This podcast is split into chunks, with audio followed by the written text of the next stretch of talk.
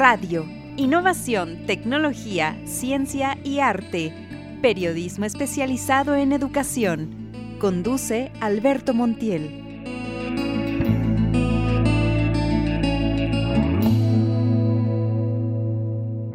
La educación ha dado testimonio de su importancia en el desarrollo de los individuos a lo largo de los siglos. Gracias a la educación, entre otros factores vitales, se desarrolla el potencial del ser humano, su capacidad para ser y sobre todo para ser, para ser humano. Una gran diversidad de enfoques, metodologías y paradigmas educativos conforman el universo de la oferta educativa internacional. Hombres y mujeres aprenden de forma diferente porque hombres y mujeres somos diferentes. Bajo esta premisa surge la educación diferenciada, una alternativa educativa diseñada para desarrollar todo el potencial de hombres y mujeres de acuerdo a sus características innatas, propias de su sexo. Soy Alberto Montiel y te doy la bienvenida a una emisión más de nuestro podcast educativo, Punto Edu Radio. El día de hoy me encuentro en la preparatoria femenil de la Universidad Panamericana para entrevistar a la doctora María José García Castillejos, su directora general. Bienvenida. Hola, ¿qué tal? Buenas días o buenas tardes, dependiendo de cuándo nos escuchen a todos. Muchas gracias por la invitación. Pues para comenzar, me gustaría eh, que nos compartiera qué es y cómo surge la educación diferenciada. Bueno, yo creo que primero hay que ver que hasta 1880, pues las mujeres no tenían educación.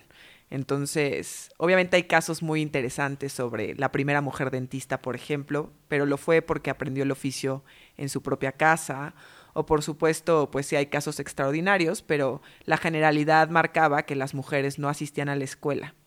Entonces, en 1880, pues empiezan a ver la necesidad de que la mujer también eh, vaya a la escuela, y al principio solo tiene educación básica, más o menos hasta 1914, ¿no? La Primera Guerra Mundial. Entonces era una educación muy distinta para las mujeres y para los hombres, y a las mujeres se les enseñaba sobre todo tareas domésticas. Y fue en el periodo entre guerras donde se decidió que sí era mejor que las dos educaciones, la educación para los hombres y para las mujeres, fuera similar y no fuera una especial para las mujeres. Y en 1960 empiezan las escuelas mixtas, es decir, ya mezclaban a los hombres y a las mujeres, sobre texto de pues ejercer verdaderamente este derecho a la igualdad y a la educación que tenían los dos sexos por igual. Es igualmente en 1960 aproximadamente cuando marcan que la educación diferenciada para esas escuelas que seguían siendo diferenciadas, pues no era una educación discriminatoria, aunque pues a partir de ese momento la educación diferenciada va en declive. Hoy en día, la verdad es que son pocas las escuelas que son diferenciadas y la mayoría de los centros educativos son centros educativos mixtos. Muy bien, y pues, ¿cuáles son los eh, beneficios principales de contar con una educación diferenciada? Porque si bien, pues sí no es ya eh, una eh, norma o no tenemos muchas instituciones así, pues todavía hay eh, algunas en todo el país, en el mundo existen y bueno, pues tienen una razón eh, profundamente eh, apegada a la educación y hemos visto los efectos de esta educación diferenciada en el desarrollo de habilidades para las personas. ¿Cuáles son los principales beneficios y cómo funciona? Primero a mí me gustaría decir que ir a la escuela o la existencia de todas las escuelas es en sí misma muy valiosa, ¿no? Entonces, yo no quisiera que este discurso se confundiera con eh, decir, bueno, las escuelas mixtas eh, no funcionan para nada, ¿no? O sea, todos los modelos son muy pertinentes, son muy importantes, y si tuviéramos que decidir entre si un alumno fuera a la escuela o no fuera, pues que fuera a la escuela que sea, pero que vaya a la escuela. Sin embargo, eh, bueno, yo represento una institución cuyo modelo siempre se ha caracterizado por una formación centrada en la persona. Y pues obviamente la persona es su dimensión académica, su dimensión social, su dimensión afectiva, su dimensión psicológica, recreativa, cultural. Es decir, nos enfocamos en cada una de las estudiantes, en mi caso, porque también hay una prepa varonil que se encarga de los estudiantes, y en todos los aspectos de la vida de estas estudiantes. Esta educación centrada en la persona combina muy bien con la educación diferenciada. Como tú bien lo dijiste en la introducción, estamos hablando de una diferencia entre sexos, hombre y mujer. Por supuesto, este no es el lugar para hablar de ello, pero no nos estamos metiendo en diferencias de género, simplemente en diferencias biológicas de sexo. Y entonces, sí, eh, no sé, hay algunos datos interesantes como que el cerebro de las niñas es distinto al cerebro de los niños, incluso desde el vientre materno, o que el cerebro de las niñas es eh, un poco más reducido que el cerebro de los niños y esto hace que las conexiones, por ejemplo, en las conexiones del lenguaje, sean más rápidas en las niñas y entonces ellas desarrollan habilidades lingüísticas o gramaticales más rápido que los hombres. Por supuesto, esto eh, no quiero caer en una falsa generalización diciendo, entonces los hombres no desarrollan habilidades lingüísticas para nada. Solo estoy diciendo que a lo mejor biológicamente la mayoría de las mujeres están predispuestas a hacerlo eh, anterior a los hombres. Y entonces si nosotros nos centramos en cada persona en particular, pues una de las dimensiones de la persona es su dimensión sexual. Y si su dimensión sexual viene con diferencias corporales o cerebrales que ya están científicamente comprobadas, pues eso nos obliga también a poner medios y recursos distintos, pues dependiendo del caso. Eh, a mí me gusta pensar que, por ejemplo, en los deportes, esto además últimamente ha generado mucho revuelo y resulta muy interesante, pero en los deportes a todos nos resulta muy claro que haya una liga de fútbol femenil y una liga de fútbol varonil, porque es lo que empíricamente podemos constatar, que físicamente los hombres y las mujeres son distintos, ¿no? Nada más en las diferencias físicas. Bueno, eso es lo que podemos ver y a lo mejor eso no genera mucho revuelo, últimamente sí un poquito más, pero hay cosas que no podemos ver como las conexiones cerebrales, la madurez afectiva, la manera de relacionarnos y eso no se puede ver, pero también obviamente pues habrá ciertas diferencias dependiendo del sexo. Entonces, por lo menos en los modelos diferenciados que permanecen y en el modelo diferenciado que yo represento, atendemos a estas diferencias cara a la educación. Eso es lo que intentamos hacer. Eh, no sé si quieres que siga o hay alguna otra pregunta por ahí o yo sigo platicando. No, está muy bien. De hecho, eh, ya en otros eh, programas hemos hablado y abordado estos temas de las neurociencias, las características cerebrales, justamente estas conexiones que se tienen que dar interneuronales en los primeros años y justamente eh, es muy interesante cómo el modelo diferenciado llega hasta la preparatoria, ¿no? O sea, ya después en la universidad eh, ya es mixto. Entonces, esta diferencia eh, pienso que, bueno, salta a la vista y es muy interesante abundar en ella, ¿no? O sea, porque es desde la perspectiva de los colegios diferenciados una buena idea mantener un modelo apegado a estas características propias de la persona hasta esta edad, o sea, principalmente en los primeros años. Bueno, yo quiero decir aquí dos cosas. Primero que, a ver, el cerebro termina de desarrollarse aproximadamente a los 30 años. Entonces, esto me permitiría decir, bueno, entonces tendríamos que continuar con la educación diferenciada en prepa, pero alguien podría objetar, pues entonces también en la universidad. Lo cierto es que estos ejemplos que te puse sobre la lingüística o sobre el lenguaje de las mujeres, pues son mucho más notorios y evidentes cuando las niñas y los niños son pequeños. Sí es cierto que el desarrollo cerebral se va homologando conforme pasa el tiempo. Y entonces, en prepa, sobre todo en alumnos, estamos hablando de alumnos entre 15 y 19 años, a lo mejor el argumento del desarrollo cerebral sigue siendo vigente, pero pierde importancia en comparación con alumnos más pequeños, de secundaria, de primaria y de kinder. En mi experiencia como directora, la diferencia entre los sexos no se da solamente en el plano cerebral, o personalmente lo he notado en el plano afectivo, en el plano emocional y en el plano social. Me parece que eh, cualquier educador, independientemente de la escuela o del cargo que ocupe, se dio cuenta que después de la pandemia, por ejemplo, y esto también ocurrió antes de la pandemia, es solo que después de la pandemia fue muy evidente para todos, la manera de volver a entrar al mundo de los niños y de las niñas, los problemas eh, sociales o los problemas de salud mental que presentaban, pues sí son diferentes en los niños y en las niñas. Sin caer, por supuesto, en otra falsa generalización, eh, algunas niñas o la mayoría de las niñas, pues eh, gustan más, por ejemplo, de ver plataformas como TikTok en el celular y los niños eh, ven videojuegos. Esto no significa que las niñas no puedan jugar videojuegos ni que los niños vean TikTok, para nada. Pero obviamente si la mayoría de las niñas se inclinan por esta plataforma y los niños por los videojuegos, pues eso va a tener consecuencias distintas. Y pues ya sabemos, y eso da para otro podcast, que el constante contacto con pantallas y con recursos, pues eso también va a tener consecuencias, no solamente negativas, sino positivas. en el plano afectivo y en el plano social, yo lo veo muy claro en esta edad de entre 15 y 19 años. Ahora, aquí hay que decir algo muy importante.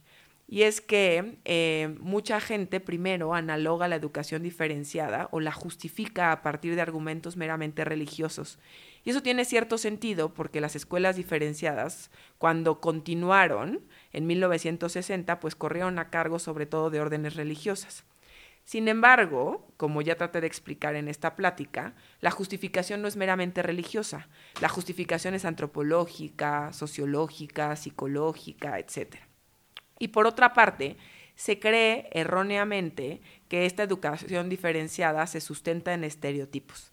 Por ejemplo, que en las escuelas de los niños o en las prepas de los niños sí va a haber una clínica de fútbol y en la escuela de las niñas pues no va a haber una clínica de fútbol porque eso no es para niñas. Bueno, eso evidentemente no es así, ¿no? O sea, lo que tendríamos que hacer es vencer los estereotipos y más bien enfocarnos en que el fin y el objetivo es el mismo y los medios son distintos. Si tenemos a lo mejor protagonistas de la educación que son estudiantes, en este caso distintos, tendríamos que ofrecer recursos distintos para llegar a las mismas metas. Eh, hay muchos argumentos sobre que, y eso hay mucha bibliografía al respecto, sobre que, por ejemplo, en espacios diferenciados, las alumnas que han sido contaminadas por estos estereotipos como que los hombres son los que estudian ingeniería o los hombres son los buenos en matemáticas, bueno, eso al final es un estereotipo, ¿no? Eh, tenemos casos exitosísimos en la historia del pensamiento y en la historia de la ciencia. Pero entonces muchas veces las mujeres eh, asumen esos estereotipos negativos y es más probable que una mujer en una preparatoria diferenciada opte por estudiar matemáticas o por estudiar ingeniería porque a lo mejor en este espacio de puras mujeres no revive, por así decirlo, el estereotipo en el aula y le permite tomar estas decisiones profesionales a futuro. Obviamente esto también no significa que en las escuelas mixtas no haya ingenieras para nada. Solo significa que a lo mejor estos espacios colaboran a que, a que podamos vencer estos estereotipos en vez de a cultivarlos como muy mal se ha pensado. Y por otra parte, que esto es algo muy interesante, es que la educación diferenciada se sustenta en la educación de la diferencia en aras de la igualdad. Es decir, no se busca que salgan, como ya dije, con resultados o con objetivos distintos. Más bien es asumir las diferencias para que ambos sexos puedan ejercer por igual el derecho a la educación, pero también el derecho a la libertad, el derecho a la libertad de expresión. Y todas esas cosas son iguales para los dos sexos. Es decir, estamos hablando de una igualdad de jurisdicción. Lo único que estamos modificando es el camino para poder ejercer y para poder llegar a estos derechos. Entonces, lo que hay que pensar es que la educación diferenciada, en el fondo y en el corazón, es sumamente igualitaria, pero igualitaria en el ámbito de la ley, de los derechos. Y eso es precisamente pues algo que se echa mucho de menos, a lo mejor en algunas políticas públicas o en algunos ambientes como hemos visto últimamente. Entonces, eh, en resumen, porque a lo mejor hablé demasiado en este, en este espacio, es que la educación diferenciada no acentúa los estereotipos. Más bien lo que piensa es que hay que buscar la igualdad en la diferencia. Entonces, aprovechar las diferencias para verdaderamente fomentar la igualdad. Y por qué no decirlo, también más adelante la complementariedad. Y por otro lado, eh, hay muchas objeciones a la educación diferenciada acerca de la socialización.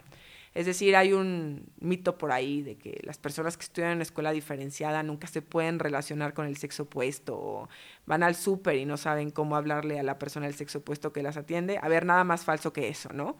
Es más, es muy probable que quienes nos escuchan pues hayan estudiado en escuela diferenciada y tengan una vida prácticamente normal. Es más, si ustedes salen a la calle, no podrían decir, ay, seguramente él estudió en una escuela diferenciada o ella estudió en una escuela diferenciada, porque eso es imposible. O sea, en realidad no hay una repercusión social eh, que se haya visto a lo largo de la historia, y menos ahora, donde las escuelas que seguimos con educación diferenciada, más bien hemos tratado de procurar otros espacios de socialización. Y eh, esto pues obviamente es importante porque si bien distinguimos o dividimos a los alumnos en lo académico y en la formación integral que reciben dentro de la escuela, eso no significa que rechacemos o impidamos o ignoremos estos espacios de socialización que también son importantes. Yo no sé si eso se hacía hace muchos años, ¿no? cuando las escuelas eran mayormente diferenciadas, pero sí sé que todas esas personas que estudiaron en ese momento pues no tuvieron consecuencias negativas y ahora que sí propiciamos y que sí estoy segura que se propician espacios de socialización fuera de la escuela, pues menos, ¿no? O sea, eso no va a tener ninguna repercusión. Entonces, eso es muy importante decirlo y decirlo que además es muy coherente y muy consistente con un modelo centrado en la persona, ¿no? En ti y en todas las características, incluyendo tu sexo, que pues hacen y que colaboran a tu desarrollo personal. Excelente, sí es muy eh, importante todo esto que se ha mencionado porque si bien eh, muchas manifestaciones culturales que pueden parecernos eh, iguales, ¿no?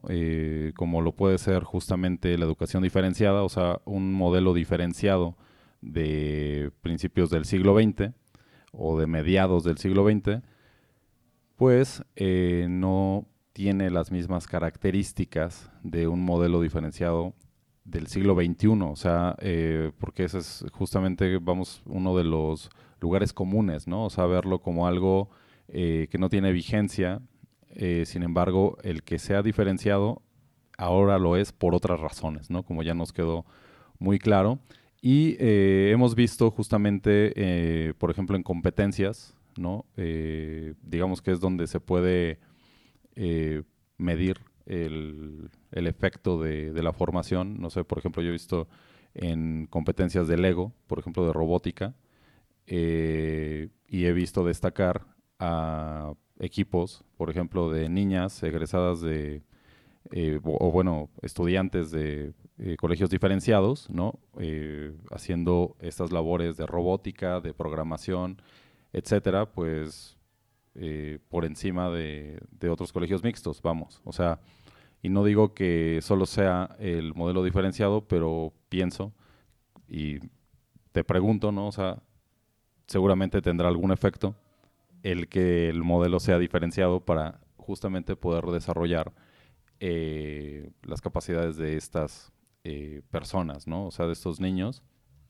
Y eh, pues muy esclarecedor ¿no? para el público. Eh, ¿Y cuál es tu opinión acerca de pues esta baja? ¿no? Hemos visto como algunos colegios que originalmente eran diferenciados y durante décadas lo fueron, eh, de pronto se vuelcan ya a, a, lo mixto y yo entiendo que es principalmente por razones comerciales, por razones financieras a veces. Hemos visto cambiar modelos educativos eh, para adaptarse a las eh, modas, a las corrientes, eh, y bueno, comprometiendo por completo su núcleo, ¿no? su diferenciador principal.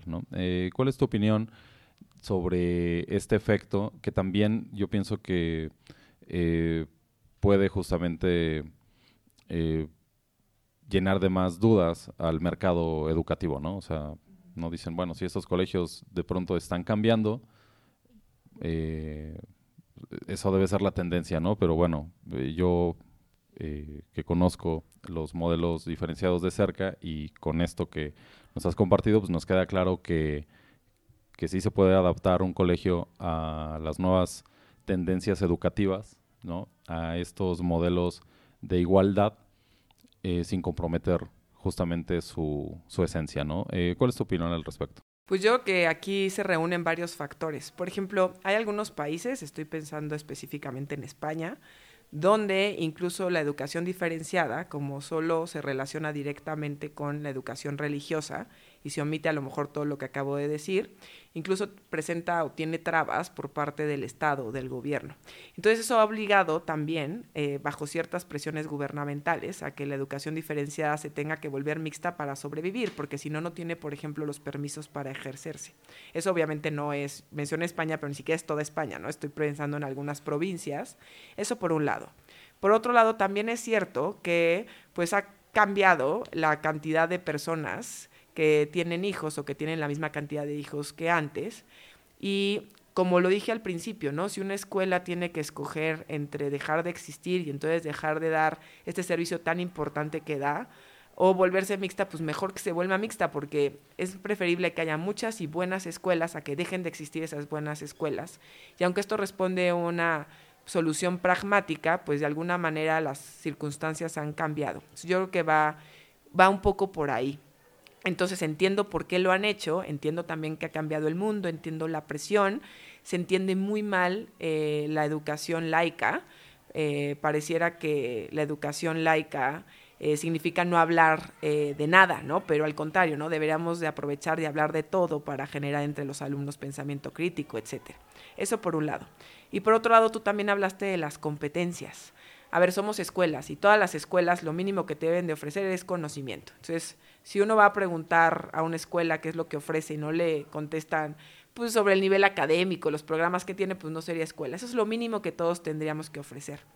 Pero sí es cierto, ahora se habla mucho de los power skills, ¿no? de las competencias, que la educación diferenciada dota a los alumnos de ciertas competencias distintas que son naturales precisamente por este ambiente distinto en el que están.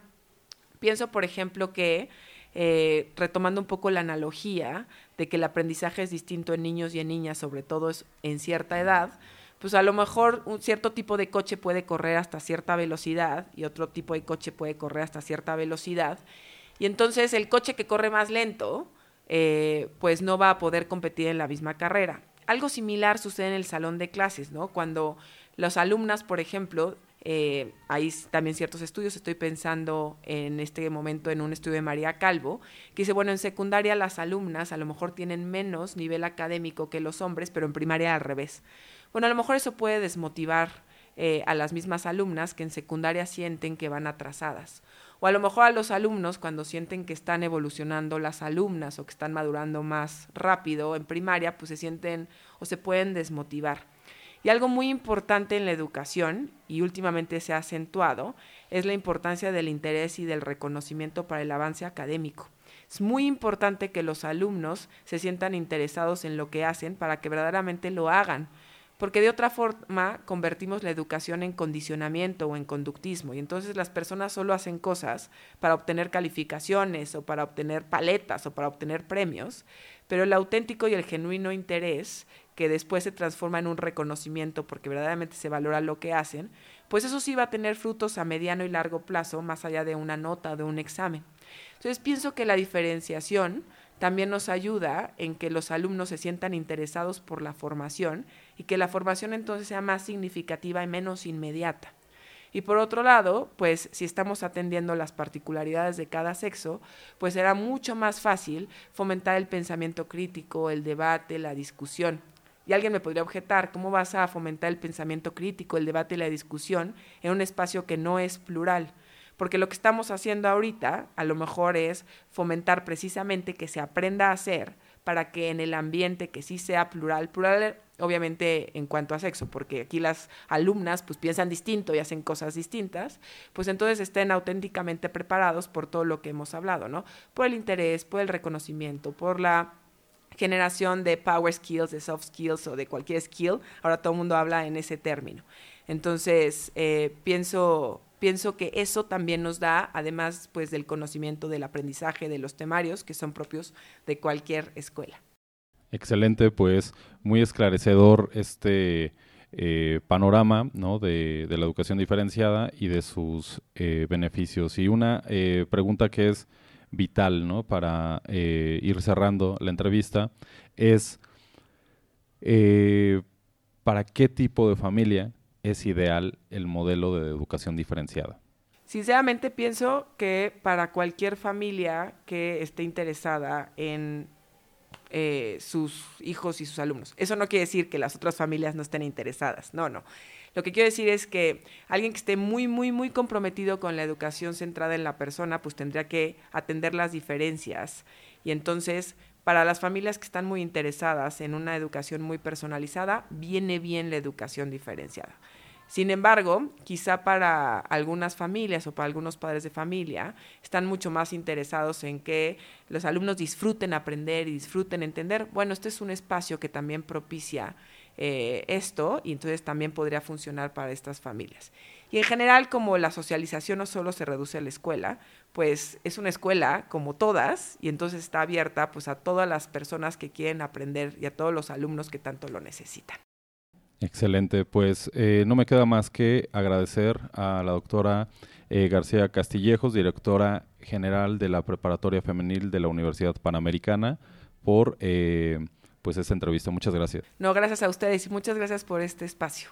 Muchas gracias también al auditorio de Punto Edu Radio. Les recuerdo visitar nuestro website radio.viscroma.com en donde pueden acceder a más contenidos, noticias, podcast, entrevistas y eh, cualquier cantidad de información relacionada con el mundo de la educación en México. Eh, también buscar nuestros contenidos en Spotify y las plataformas de distribución digital donde podrán acceder a más programas como este. Soy Alberto Montiel y les agradezco su atención. Hasta la próxima.